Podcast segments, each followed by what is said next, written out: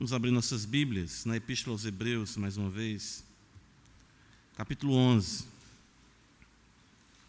Epístola aos Hebreus, capítulo 11, nós vamos ler do verso 1 ao verso 4, a fim de contextualizarmos.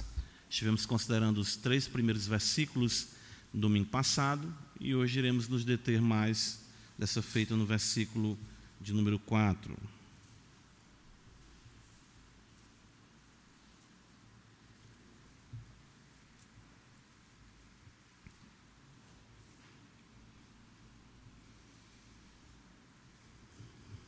Diz-nos assim a palavra de Deus. Ora, a fé é a certeza de coisas que se esperam, a convicção de fatos que se não veem. Pois pela fé os antigos obtiveram bom testemunho. Pela fé entendemos que foi o universo formado pela palavra de Deus, de maneira que o visível veio a existir das coisas que não aparecem.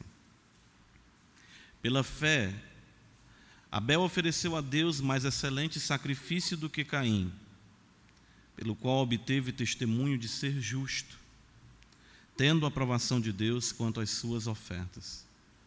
Por meio dela também, mesmo depois de morto, ainda fala. Amém.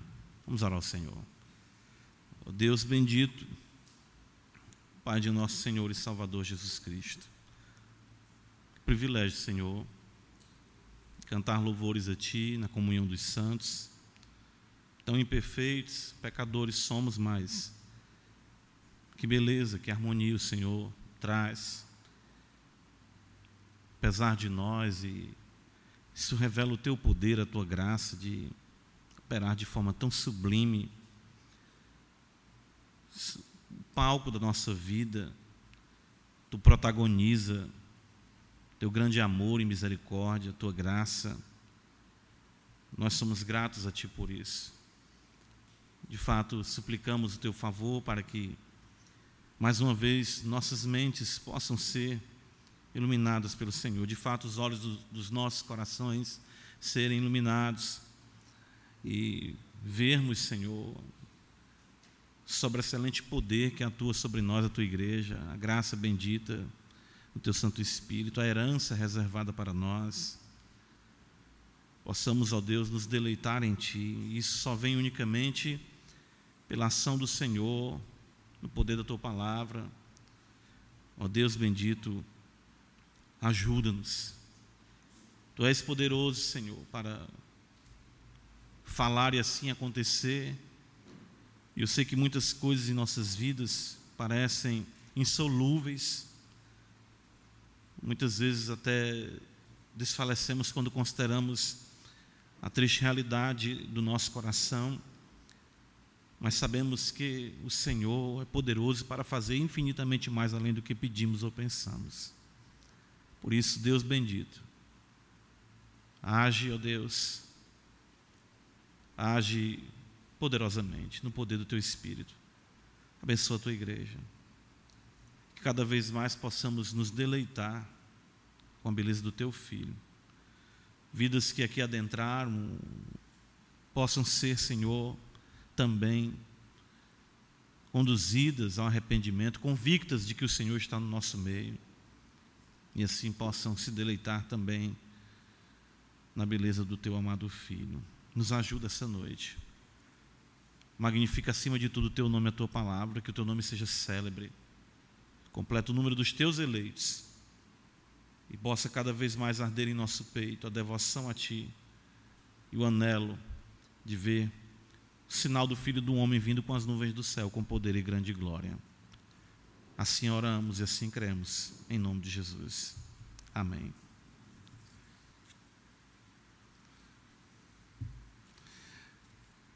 Meus irmãos, nós consideramos na semana passada a beleza desse texto que, embora o autor dos Hebreus não esteja buscando ser exaustivo na sua definição de fé ou em toda a dinâmica do que abrange uma vida de fé, mas ele mostra exatamente como a fé é determinante para conservação da nossa alma, para que venhamos prosseguir em nossa caminhada cristã, em meio a todas as coisas que nós já temos conhecimento, que se levantam contra nós, enfim, que nos afetam. O perigo de se retroceder, de fato, ele diz, é algo presente. Se assim não fosse, ele não advertia a sua igreja, de fato, o Senhor não, não, não estaria advertindo a igreja, advertir exatamente seu povo. No verso 37 do, vers... do capítulo 10, o autor diz que ainda dentro de pouco tempo aquele que vem virá e não tardará, todavia o meu justo viverá pela fé. E se retroceder nele não se compraz a minha alma. Nós, porém, não somos dos que retrocedem para a perdição, somos, entretanto, da fé para a conservação da alma. E nós vimos então como a fé ela, ela atua. O autor dos Hebreus mostra exatamente essa dinâmica, esse poder que Deus exatamente concede. A fé é dom de Deus. Paulo diz isso em Efésios capítulo 2. Paulo também afirma em Romanos 5:1 que nós somos justificados pela fé. E aqui o autor dos Hebreus vai mostrar para nós que a fé nos coloca num relacionamento sublime com o Senhor, porque de fato nós temos esse relacionamento com Deus pautado em Suas promessas. Uma convicção, uma certeza gloriosa e uma convicção também gloriosa de fatos que nós não vemos. A Escritura diz isso, a convicção de fatos que se não veem. Deus invisível, como nós lemos no capítulo 12 de Hebreus, chegamos ao Monte Sião, como ele diz exatamente no verso 22 do capítulo 12, a cidade do Deus vivo, a Jerusalém celestial, e a incontáveis hostes de anjos e a universal assembleia, a igreja dos primogênitos arrolados nos céus, e a Deus, o juiz de todos, e aos espíritos dos justos aperfeiçoados, e a Jesus, o mediador da nova aliança. É o sangue da aspersão. Então, nós somos colocados em uma dimensão, em uma relação sublime, a atuação de Deus em nossas vidas.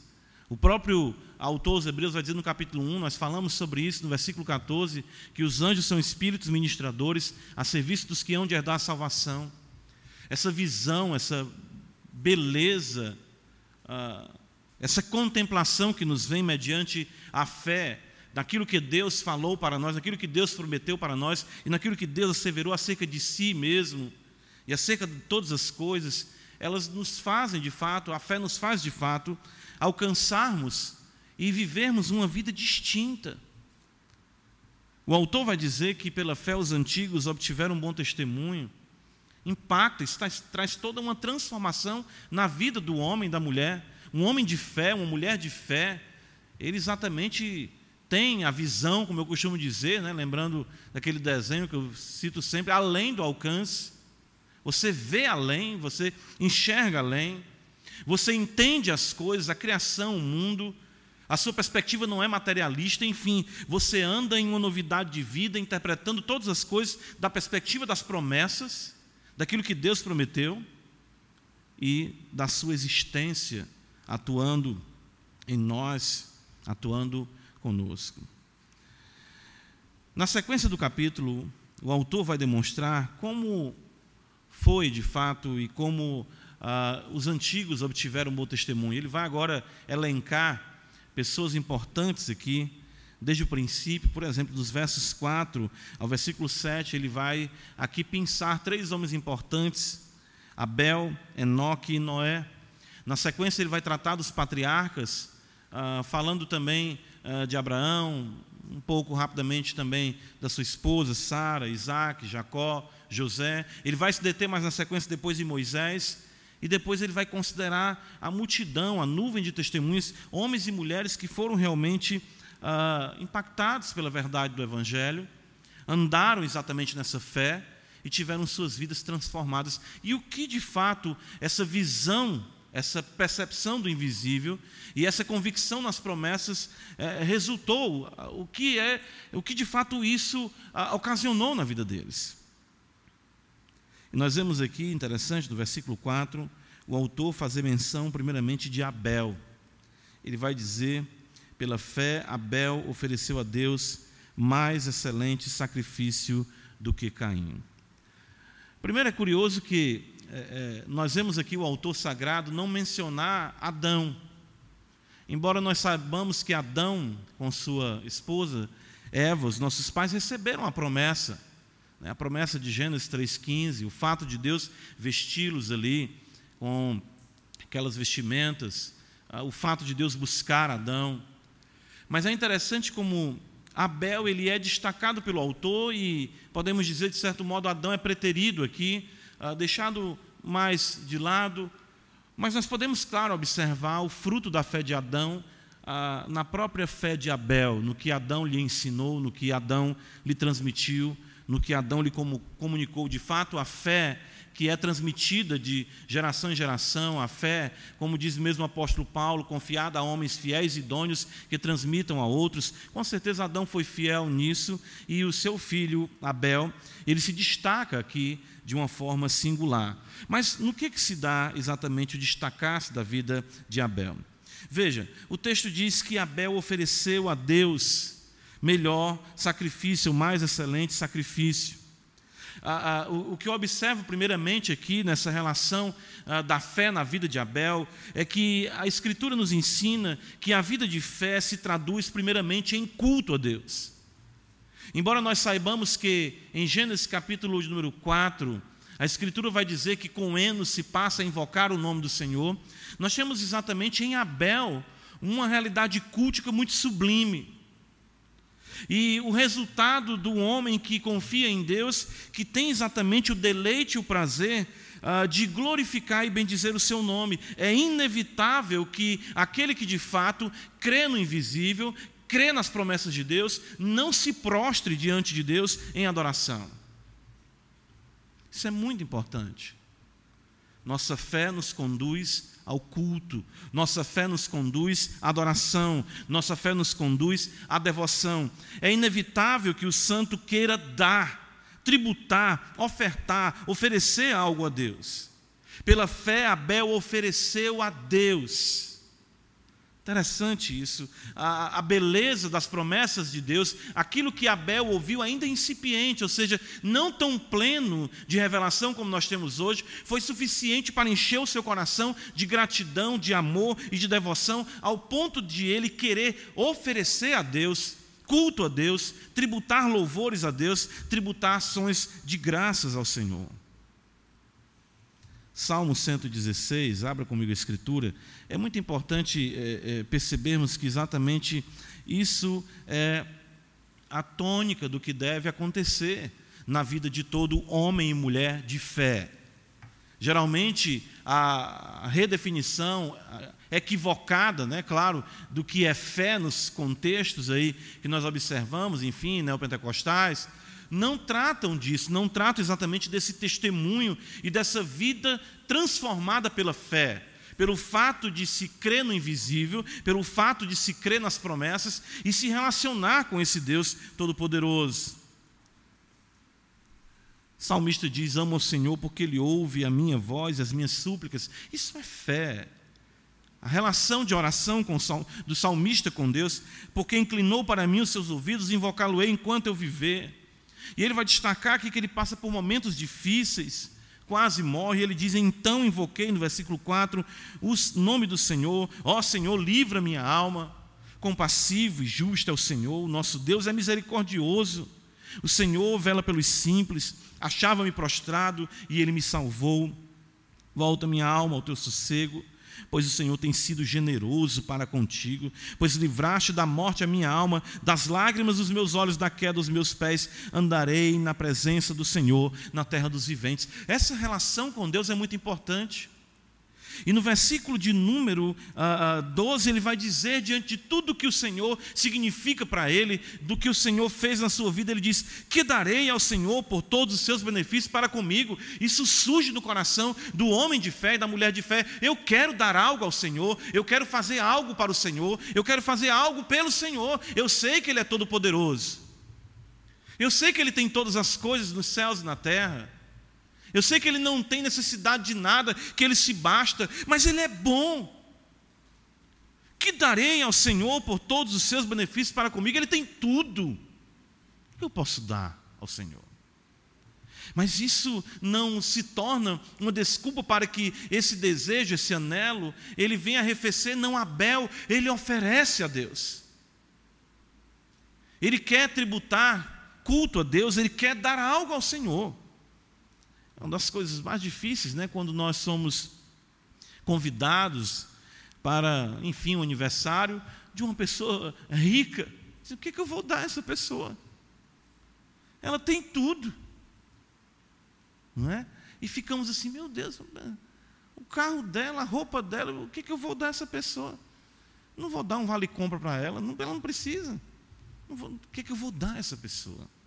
Mas a, o carinho, a gratidão que nós temos a essa pessoa nos leva a ficarmos questionando exatamente isso. E ele vai dizer, o salmista, no versículo 13: Tomarei o cálice da salvação, invocarei o nome do Senhor Cumprirei os meus votos ao Senhor na presença de todo o seu povo. Ele vai dizer aqui exatamente o que eu vou cultuar, vou, vou, dar graças a Deus naquilo que me é possível bem dizer, naquilo que Ele mesmo prescreveu, da maneira que eu posso me achegar a Ele.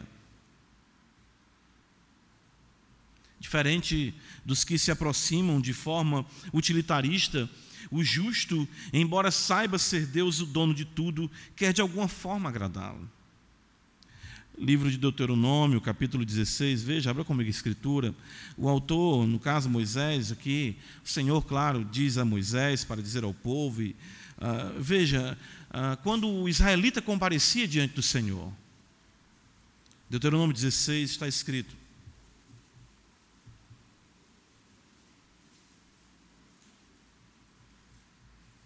versículo 16. Três vezes no ano, todo varão entre ti aparecerá perante o Senhor teu Deus, no lugar que escolher, na festa dos pães asmos, na festa das semanas, na festa dos tabernáculos. Porém, não aparecerá de mãos vazias perante o Senhor. Cada um oferecerá na proporção em que possa dar, segundo a bênção que o Senhor, seu Deus, lhe houver concedido. Ninguém comparecerá diante do Senhor de mãos vazias. Isso não se harmoniza com a ação da fé no coração do justo, que enxerga quem Deus é, que tem as promessas que aquecem, fortalecem, conduzem a sua vida nessa jornada tão difícil que nós temos aqui na terra. Ninguém quer chegar diante do Senhor de mãos vazias. Eu quero fazer algo para o Senhor. Eu quero dar algo ao Senhor. Eu quero tributar ações de graças ao Senhor. O autor aos Hebreus então vai dizer: Veja, pela fé Abel ofereceu a Deus mais excelente sacrifício. E é interessante que no texto mesmo, como está, uh, no original, diz: Pela fé, um mais excelente sacrifício Abel deu ao Senhor. Ele enfatiza isso, a excelência do sacrifício. Porque isso é algo que é enfatizado em Gênesis capítulo 4. Veja o que está escrito lá, Gênesis capítulo 4, no registro uh, desse acontecimento. Nos diz assim no versículo 3: Aconteceu que no fim de uns tempos trouxe Caim do fruto da terra uma, uma oferta ao Senhor. Vamos já falar mais sobre Caim, mas a princípio observe isso aqui. Abel, por sua vez, trouxe das primícias do seu rebanho e da gordura deste. O texto diz que Caim trouxe uma oferta, Abel, por sua vez, trouxe das primícias do seu rebanho. Exatamente uma oferta literalmente gorda, do melhor do seu rebanho. Abel, assim, irmãos, ele é, é, é isso que me chama a atenção, ele padroniza por alto, ou seja, estabelece um nível de culto que seja à altura da sublimidade do Deus que a eles revelou. Interessante que Abel, ele não tem a lei de Moisés, entendamos isso. Ele não tem os princípios que vão estabelecer exatamente, ainda não havia sido dado, Israel ainda não existia. Como deveria ser o culto, como deveriam ser os animais, não. Abel deduz isso pela grandeza de Deus. E de fato, a sua percepção da grandeza de Deus se torna o padrão do culto ao Deus verdadeiro em Israel. Tal cuidado de Abel passa a ser regra, ou seja, o padrão para adoração que Deus merece, o melhor. Ele é Deus, ele é bom, ele é digno, ele é maravilhoso. Interessante isso, né? Ele não tem ainda a revelação. A palavra só vai ser escrita séculos e séculos depois, com Moisés. Mas Abel já entende. Ele vê quem Deus é, ele vê a graça que lhe alcança a vida, a fé que lhe é dada, as promessas que lhe são feitas, um mundo invisível ali, agora, aberto diante dos olhos do seu coração mediante a fé, e ele só pode tributar a Deus o que há de melhor. Todo israelita, irmãos, interessante isso. É, é, eu lendo Puritano comentando sobre isso, o Puritano William Perkins, ele diz que todo israelita, quando ia cultuar, tinha diante de si a excelência figurada primeiramente em Abel e promulgada na lei. É por isso que você vai observar o autor, os hebreus, pensar Abel. Por conta de que Abel, ele se torna como protótipo da adoração a Deus, que envolve a entrega do melhor de si para o Deus que é o Deus verdadeiro. Isso é maravilhoso. Isso mostra que um homem de fé, uma mulher de fé, alguém que é de fato alcançado pelo poder do Espírito Santo, que vê o invisível, que anda pelas promessas, ele não anda questionando o que Deus pode dar a ele, ele anda dizendo: O que darei ao Senhor? Que Deus maravilhoso, que Deus sublime, Ele me salvou. Ele me mostrou exatamente a sua glória, a sua beleza. Ele é maravilhoso. Meu Deus, eu quero te adorar, eu quero te exaltar, eu quero dar o melhor. palavra aqui que o autor dos Hebreus usa para uh, mais excelente sacrifício, uh, na realidade ela traz a ideia de quantidade. Foi muita coisa que Abel trouxe. Foi muita coisa. Você vê que não é pela questão da natureza da oferta de Caim ser uma oferta de frutos da terra, não. Mas há aqui uma excelência, há uma abundância. Aquilo ali Abel, o que, que eu posso dar ao Senhor? De tal forma, isso se torna um padrão que Malaquias, veja, abra comigo aí, livro de Malaquias, né? Vizinho aí a Mateus, ele já vai dizer para nós, o Senhor vai, ah, ah, veja, né? Padrão aqui, sublime da adoração a Deus. E o Senhor exatamente demanda do seu povo, dentro desse parâmetro, isso. Veja, uh, Malaquias 1, versículo 6: O filho honra o pai e o servo ao seu senhor. Se eu sou pai, onde está a minha honra? E se eu sou senhor, onde está o respeito para comigo? Diz o Senhor dos exércitos a vós outros, ó sacerdotes, que desprezais o meu nome. Vós dizeis: Em que desprezamos nós o teu nome? Ofereceis sobre o meu altar pão imundo? E ainda perguntais em que te havemos profanado? Nisto que pensais, a mesa do Senhor é desprezível. Quando trazeis animal cego para o sacrificardes, não é isso mal? Interessante isso. E os sacerdotes já tinham isso prescrito na lei. E quando trazeis o coxo ou o enfermo, não é isso mal? Ora, apresenta-o ao teu governador, acaso terá ele agrado de ti e te será favorável? Diz o Senhor dos exércitos. Agora, pois, suplicai o favor de Deus que nos conceda a sua graça, mas com tais ofertas nas vossas mãos, aceitará Ele a vossa pessoa. Diz o Senhor dos Exércitos. Interessante, porque é exatamente isso que está em Gênesis, Gênesis 4 e que o autor dos Hebreus vai destacar para nós. Deus atentou para Abel e para as suas ofertas, porque é inevitável que o fruto daquilo que eu dedico ao Senhor reflita quem eu sou, ou o respeito, a reverência e a devoção que eu tenho para com Ele. Tomara houvesse entre vós quem fechasse as portas para que não acendesses debalde, ou seja, em vão, fogo no meu altar. Eu não tenho prazer em vós, do Senhor dos Exércitos, nem aceitarei a vossa, da vossa mão a vossa oferta. Ora, eu não vou ter prazer em vós, porque vocês não têm prazer em mim, e isso se reflete pelo que vocês dedicam ou dizem dedicar a mim. Veja a beleza, ah, isso é uma profecia, né? mas desde o nascente do sol até o poente, a tradução também pode ser assim: será grande entre as nações o meu nome, e em todo lugar lhe é ou lhe será queimada, uh, queimadas, uh, perdão, lhe será queimada uh, incenso e trazido ofertas puras. Veja, porque o meu nome é grande entre as nações, diz o Senhor dos Exércitos. Mas vós o profanais, quando dizeis: a mesa do Senhor é imunda e o que nela se oferece, isto é, a sua comida, é desprezível. E dizeis ainda que canseira, e me desprezais, diz o Senhor dos Exércitos. Vós ofereceis o dilacerado e o coxo e o enfermo. Assim fazeis a oferta. Aceitaria eu isso da vossa mão, diz o Senhor. Pois maldito seja o enganador que, tendo um animal sadio no seu rebanho, promete e oferece ao Senhor um defeituoso, porque eu sou o grande rei Diz o Senhor dos Exércitos: meu nome é terrível entre as nações. Então, o que Malaquias está dizendo, o Senhor falando, é: uh, o que tu dedica de ti a mim reflete o conceito que tu tem acerca de mim.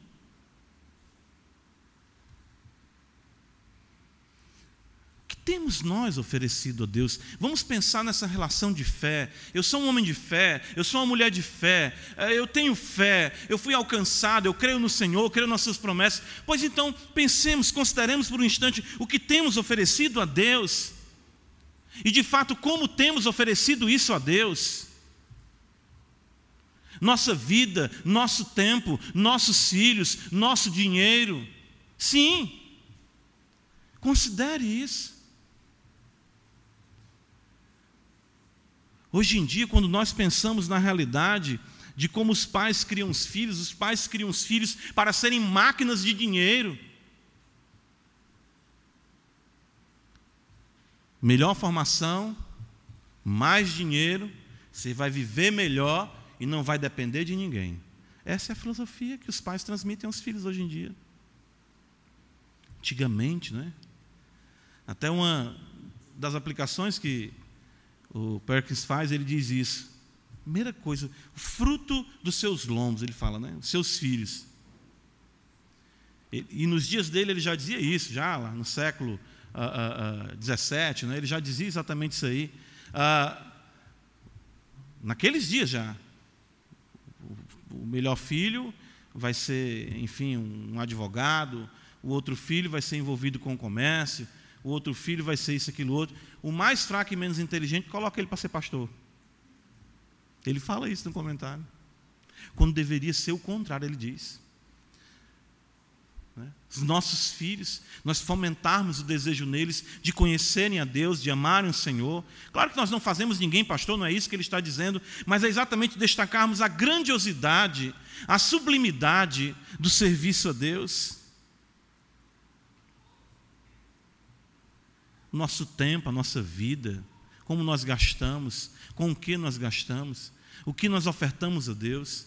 Uma das coisas que, é, é, como pastor, enfim, é, o pastor Cleiton, a gente conversa sobre essas questões, a gente ah, e vê isso, até quando a gente estava em sala de membresia, vendo algumas coisas. Você, quando você tem que convencer um crente de dar o dízimo, já perdeu a razão de ser. Não queria que o Senhor me provasse que eu tenho que Irmão, guarde o seu dinheiro todinho e fique com ele. Seja feliz, ainda vou lhe dar um LP da Roberta Miranda, vá com Deus. Não há, não, não há como nós eh, entendermos ou, ou, ou, ou eh, permitirmos a mesquinhez no nosso coração, na nossa relação com Deus, na nossa vida, do nosso tempo. Não, pelo contrário, Abel oferece o que há de melhor, porque ele era um homem de fé, ele via quem Deus era, ele cria no que Deus falara. Isso destaca exatamente a ação gloriosa do Espírito Santo. É isso, irmãos, é, é, é, nós vemos as coisas que realmente contam. A, a, a balança, de fato, começa a pesar, e, e, o peso da glória, o peso da eternidade, nós começamos a considerar como tudo isso aqui é ínfimo, é, é pouco, é tão pouco. Hebreus 11, versículo 4. Veja, ele diz: pela fé, Abel ofereceu a Deus mais excelente sacrifício do que Caim. Uh, eu acho interessante isso aqui. Eu, quando estava mexendo nesse texto, meu Deus. Uh, me permita aqui, certo? Eu falo como homem, o pobre do Abel toda vez tem que estar esse Caim do lado dele. Pode observar. E em momento em que não se menciona o nome de Abel, e se menciona Caim, ele diz assim: matou seu irmão. Acho que eu dizendo que eu, eu como Abel, mas será que é Abel? Meu Deus, desliga o nome desse homem do meu. Esse nosso cego que ainda me matou. Né? Mas é interessante que o autor dos Hebreus vai dizer isso. Por que, que isso é tão importante? Pela fé, Abel ofereceu a Deus mais excelente sacrifício do que Caim. Nós sempre, irmãos, adoraremos em um contexto misto, ou seja, teremos falsos adoradores e teremos verdadeiros adoradores. Isso se estabeleceu desde o princípio. Nós nunca teremos uma igreja totalmente pura, isso não existe. 1 João 3, veja exatamente isso. É, eu estava falando aqui de, é, de Abel, o texto diz assim, 1 é, João 3, versículo 11: olha.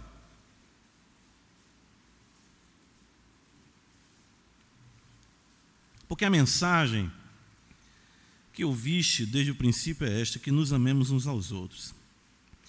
E não segundo Caim, que era do maligno, e assassinou o seu irmão. E por que o assassinou? Porque as suas obras eram más e as de seu irmão justas. Caim era do maligno, porém era religioso. Caim era correto? Sim, estava fazendo a coisa certa, mas não era devoto. Ele foi ensinado a semelhança de Abel, sobre o único Deus verdadeiro, mas seu coração não era reto diante do Senhor. Não era. Mas ele vivia. Vivia exatamente, vamos dizer, a vida comum de uma vida cultica que pertencia a eles como povo de Deus, sim. Sabemos desde o princípio isso, Caim e Abel, se estabelece já a tensão entre a descendência da serpente e a semente da mulher, o qual haveria de vir o Redentor.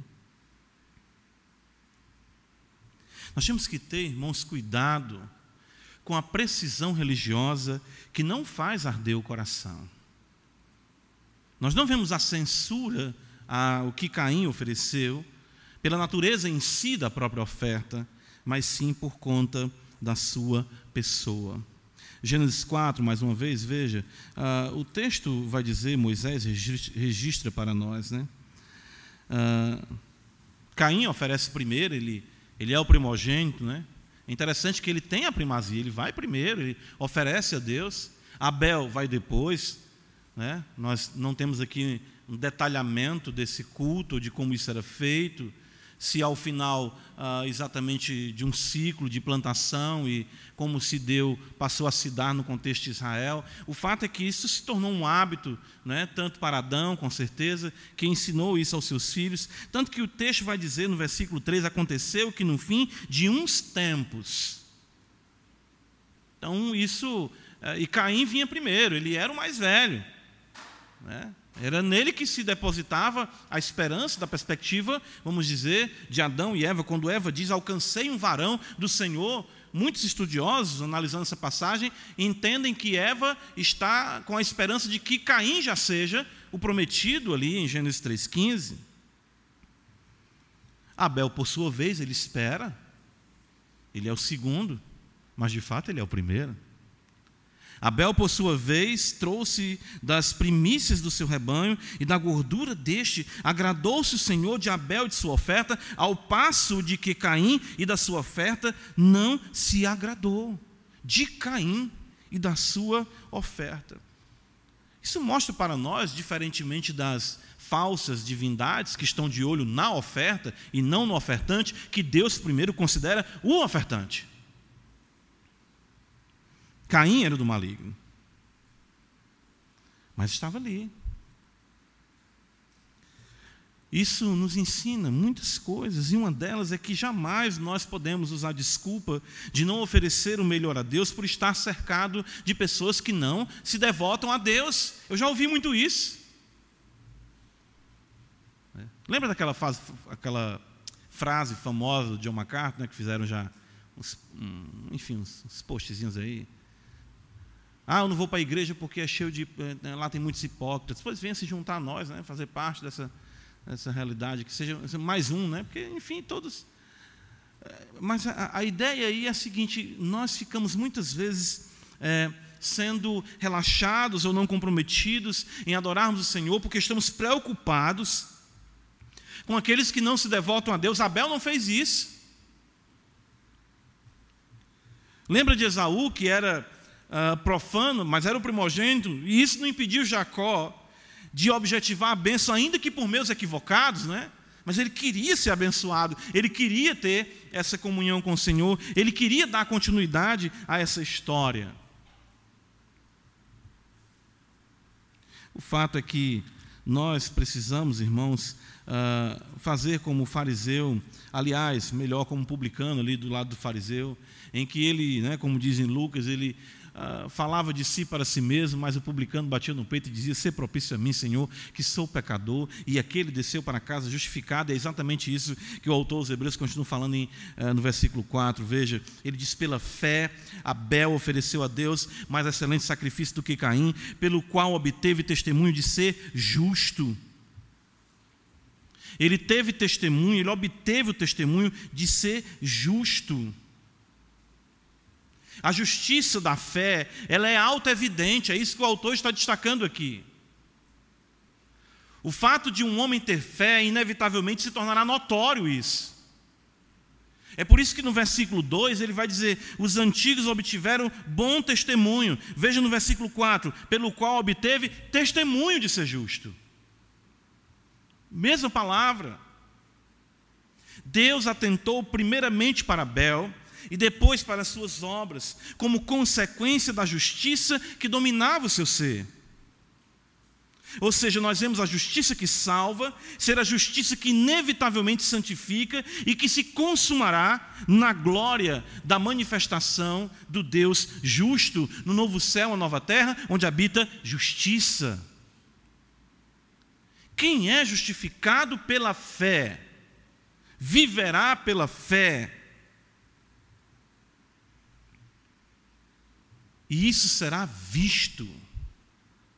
Não é exatamente isso que Tiago destaca no capítulo 2, veja, né? quando ele vai tratar do aspecto visível da fé. Não é isso? Tiago 2, versículo 14. Meus irmãos, qual é o proveito de alguém se alguém disser que tem fé, mas não tiver obras? Pode acaso semelhante fé salvá-lo? E ele vai dizer: se um irmão ou irmã estiverem carecidos de roupa e necessitados do alimento ah, cotidiano, qualquer dentre vós lhe disser: ide em paz, aquecei-vos e fartai-vos, sem contudo lhes dar o que é necessário para o corpo, qual é o proveito disso?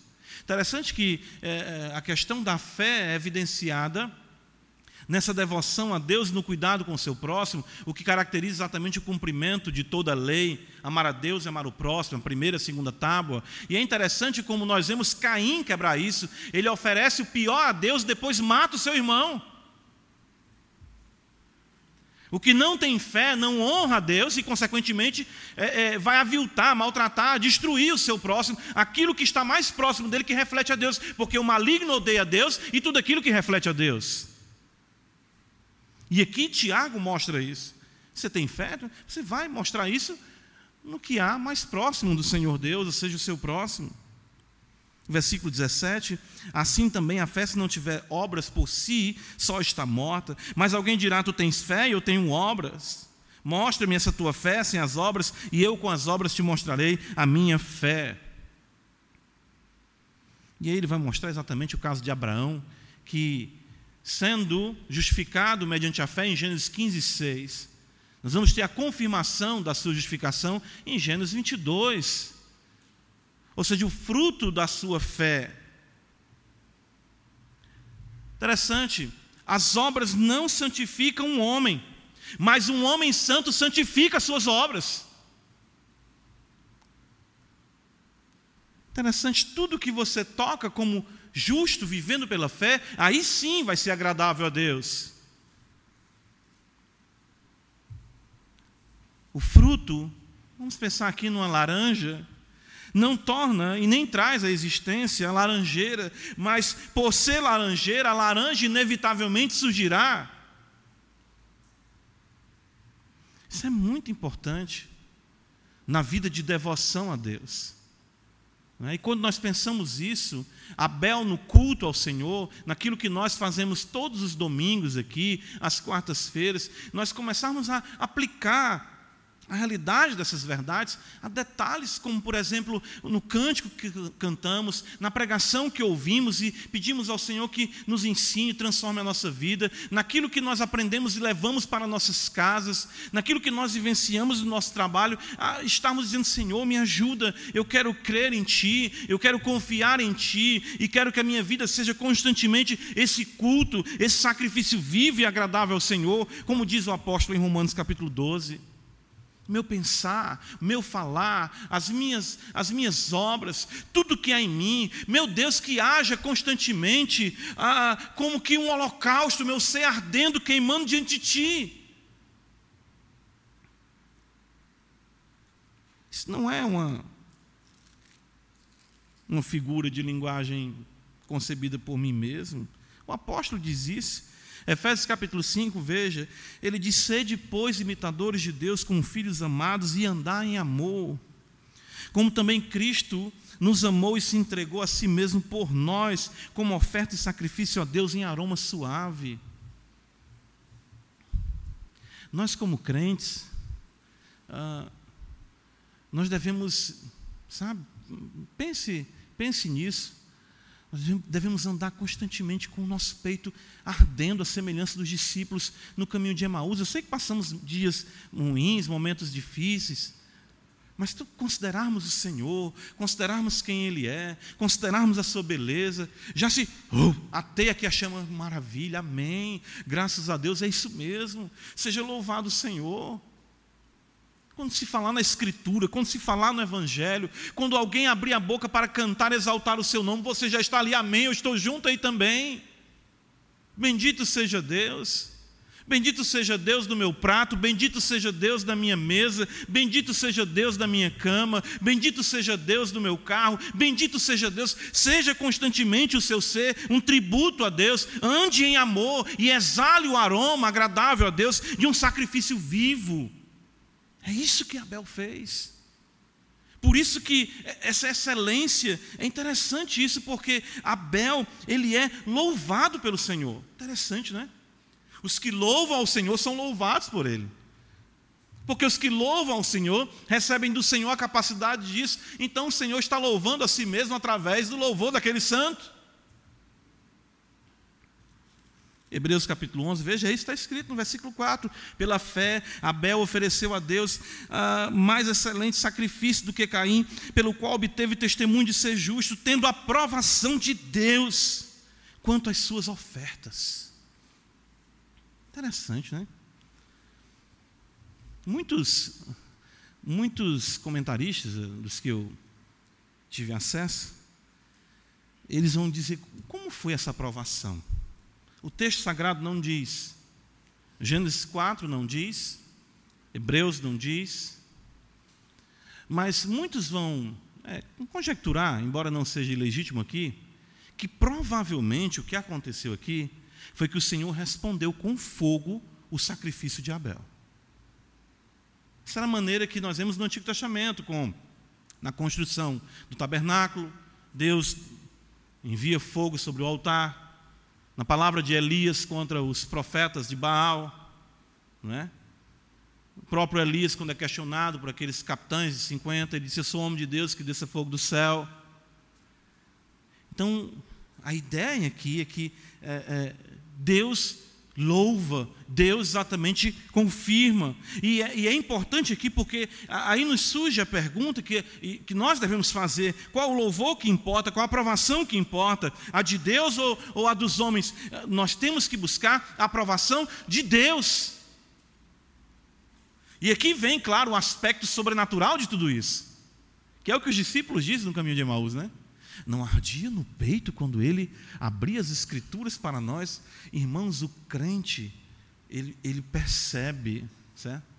A, a, a, o fluir dos rios de água viva quando ele anda de acordo com a vontade de Deus. Isto é sobrenatural. Isso é, de acordo com a Escritura, o aspecto místico da vida cristã. Quem crê em mim, como diz a Escritura, do seu interior fluirão rios de água viva. A vida do crente não será um gotejar, mas vai emanar constante, constante de ondas de amor, de um fluxo constante de ardor, de fervor. Meu Deus, que maravilha! É o fogo descendo, o corpo sendo consumido em amor para a glória de Deus Pai. Nos falta isso, não é? Eu creio que nos falta isso, Senhor. Quero me consumir diante de Ti. Nem isso que Paulo diz. Já estou sendo oferecido, como é que ele fala em Timóteo? Como? Libação. Ele sendo derramado ali, o fogo, ele sendo derramado. Eita, estou subindo. Oh, glória, esse fogo aí eu quero. Né? Que maravilha, né? Existem relatos de homens de Deus, né, que alguns chegaram até a dizer, né? Relato mesmo, tem um livro uh, do próprio Jonathan Edwards, né? andou, entrou, disse que se o Jonathan Edwards entrava nos bosques aí da vida, né? Hoje em dia, para a gente entrar num bosque aqui, a gente vai ser assaltado, né? É. Entrar no cocó, se sair com, com a roupa de baixo é lucro aí, né? Num qualquer bosque aí. Mas enfim. Diz que ele entrava ali meditando e levava anotações. Diz que quando ele chegava em casa, a esposa dele já tirava o casaco dele e ia pegar as meditações dele para ela meditar. O negócio era tão tomado ali um dia pela visão tão gloriosa de Cristo que como se o céu invadisse sua alma, as lágrimas banhavam os seus olhos. Irmãos, nós precisamos viver essas realidades. Isso está disponível para nós. O celeiro de Deus está cheio. Nós é que estamos acostumados né, com migalhas, enquanto Deus quer nos dar de fato o, o, o pão. Né? Nós estamos acostumados com isso. Hebreus 11, versículo número 4, então, concluindo, veja, ele diz: Pela fé, Abel ofereceu a Deus mais excelente sacrifício do que Caim, pelo qual teve testemunho de ser justo, tendo a aprovação de Deus quanto às suas ofertas. Por meio dela, também, mesmo depois de morto, ainda fala. Um morto que fala. Coisa boa, né? Não preciso de negócio de, de espiritismo morto. Eu tenho na igreja morto que fala né? da forma correta. Né? Abel, ele é chamado pelo próprio Senhor Jesus Cristo de justo. Interessante isso. Evangelho de Mateus, capítulo 23, versículo 35, censurando os fariseus. O Senhor diz exatamente isso, veja que beleza. Para que sobre vós recaia todo o sangue justo derramado sobre a terra, desde o sangue do justo Abel, até o sangue de Zacarias, filho de Baraquias, a quem matastes entre o santuário e o altar. Irmãos, de fato, Abel, é, a gente, quando a gente fala, o autor dos Hebreus, a, a, eu sei que às vezes tem alguns cuidados que nós devemos ter para não nos tornarmos moralistas. Né? Claro que sabemos que tudo isso é Cristo em Abel, é Deus agindo em Abel. Mas o autor dos Hebreus ele não pede licença para destacar a sublimidade ah, ah, é, é, do valor, do calibre desse homem que é Abel. Abel é um homem excepcional. Eu, considerando esses dias meditando, ou seja, ah, pense comigo, não é um homem amargurado. Por seu pai ser o objeto imediato da ira de Deus, é tão recente para Abel a perca do Éden e o fato de tudo aquilo ser resultado do Deus que ele agora ama e serve, que derramou a sua ira tão recentemente. De repente Abel poderia dizer, mas será que eu lá não faria diferente? Ou se você conjecturar, como alguns chegam a conjecturar que já existiam os filhos, mas o relato não destaca, foram expulsos juntos, enfim. O texto não fala, estou só falando de algumas, algumas conjecturas de alguns comentaristas, mas enfim, o fato é que Abel, ele não tem essa visão amarga de Deus. Isso mostra um homem que diz: Deus foi justo, ele agiu de forma justa, ele é verdadeiro, nós é que pecamos, Meu pai pecou, minha mãe pecou, de fato nós pecamos, e ele não se indigna contra esse Deus. Ele não se deixa influenciar pelo culto vazio de seu irmão, embora sendo mais velho do que ele, ele poderia dizer: Eu vou seguir isso aí. Geralmente o primogênito dita o que vai ser para os demais irmãos, e Caim, no seu culto vazio, desprovido de devoção, poderia sim, Abel se deixar levar por isso e dizer: se ele é primogênito e faz assim, não problema. Não, Abel olha para o Senhor. E ainda uma coisa importante: tudo isso Abel faz em um contexto tão incipiente de revelação, tão pouco comparado à luz do que nós temos hoje. E ele, de fato, se dedica a Deus. Seu sangue, no caso, atesta a sua justiça. Ele diz o Senhor para Caim: o sangue de teu irmão clama da terra a mim. Porém, o sangue de Cristo declara e traz a justiça, não é? sangue de Cristo, a justificação. Mas veja como é singular. Ele se torna figura de Cristo. Hebreus capítulo 12, veja, versículo número 24, nós lemos o, até a parte A do versículo, vamos ler ele todo. O texto diz: A Jesus, o mediador da nova aliança, e ao sangue da aspersão, que fala coisas superiores ao que fala o próprio Abel. E é aqui que nós vemos a beleza de tudo isso. Nós temos um homem que viveu, dedicou a Deus o melhor, embora vivesse no meio de falsos adoradores, mas o sangue de Abel não purifica de pecado. Mas nós temos um maior do que Abel, que veio habitar entre nós. Viveu para a glória de Deus no meio de hipócritas como os fariseus dedicou a Deus o melhor da sua vida e de fato não ofereceu ele um sacrifício qualquer, mas o seu próprio corpo para ser queimado em favor de nós.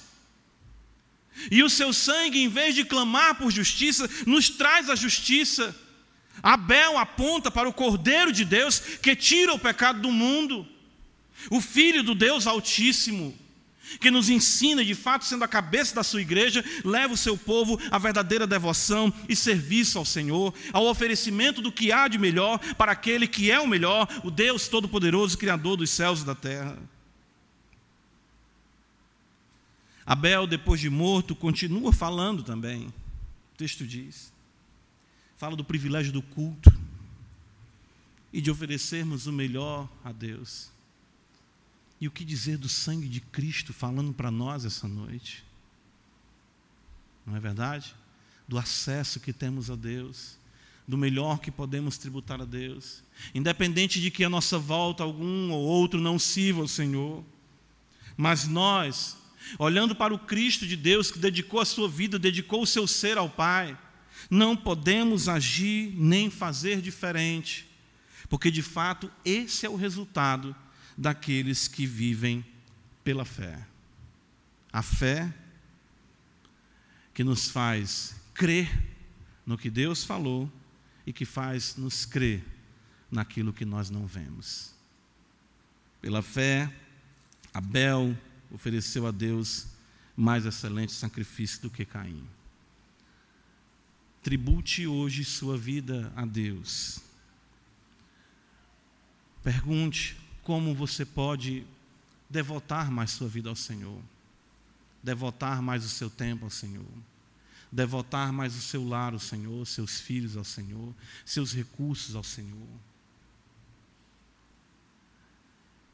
E você que entrou aqui e ainda não entende isso, não querer estar em tão má companhia como a de Caim, que embora fosse religioso, como também você pode ser,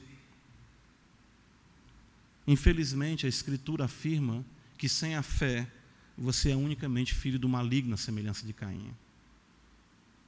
Clame pelo sangue, não de Abel, mas o de Cristo, que pode lhe fazer um adorador e um homem ou uma mulher de Deus que andam unicamente pela fé no Redentor. Amém, irmãos. Vamos orar.